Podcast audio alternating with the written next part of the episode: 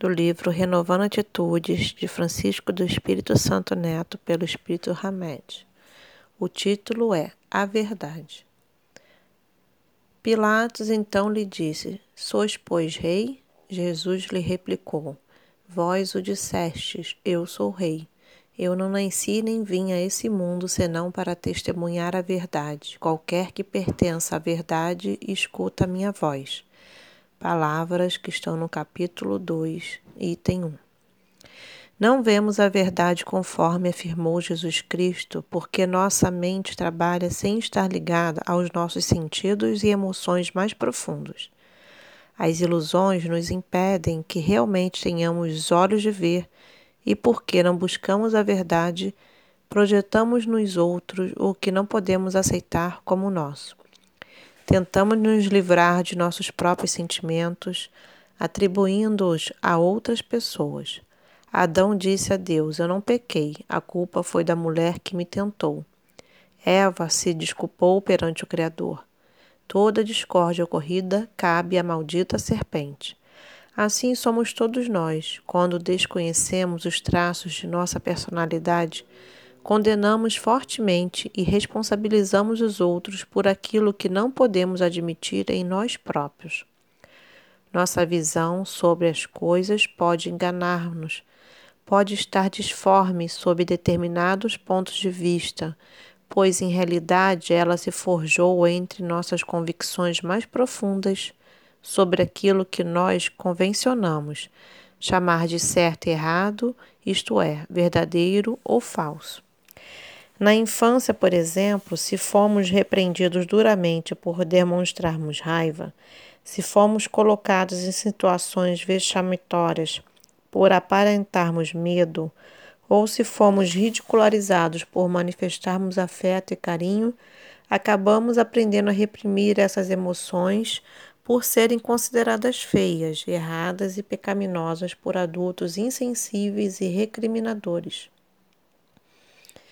Porém, não damos conta de que, ao adotarmos essa postura repressora, tornamos-nos criaturas inseguras e fracas, e a partir daí começamos a não confiar mais em nós mesmos. Se a nossa verdade não é admitida honestamente, como podemos nos aproximar da verdade maior?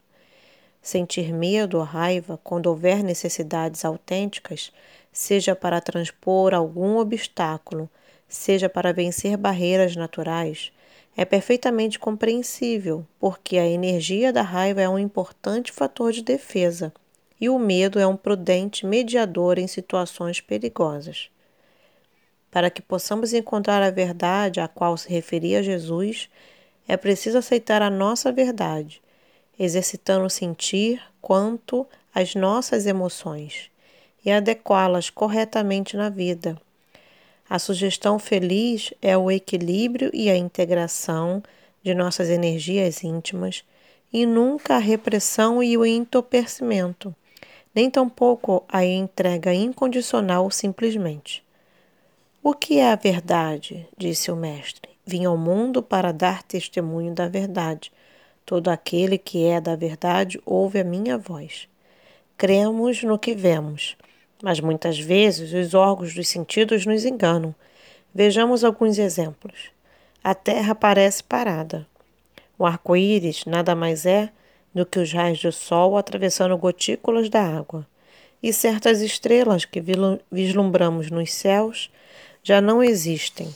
Contudo, devido às distâncias enormes a serem percorridas, as suas luzes continuam aportando na atmosfera do nosso planeta dando-nos a falsa impressão de vida real. Cremos no que nos disseram, embora não sejam situações vivenciadas ou experienciadas por nós, aceitamos como verdades absolutas, quando de fato eram conceitos relativos. Maneiras erradas de se ver a sexualidade, a religião, o casamento, as raças e as profissões distanciam-nos cada vez mais da realidade das situações e das criaturas com as quais convivemos. Em vista disso, procuremos sintonizar-nos com os olhos espirituais, porquanto nossa percepção intuitiva é mais ampla e precisa do que a visão física. E abramos as comportas de nossa alma para que captemos as inspirações divinas que deliberam a vida em toda parte. Somente assim estaremos mais perto de conhecer a verdade a qual Jesus se referia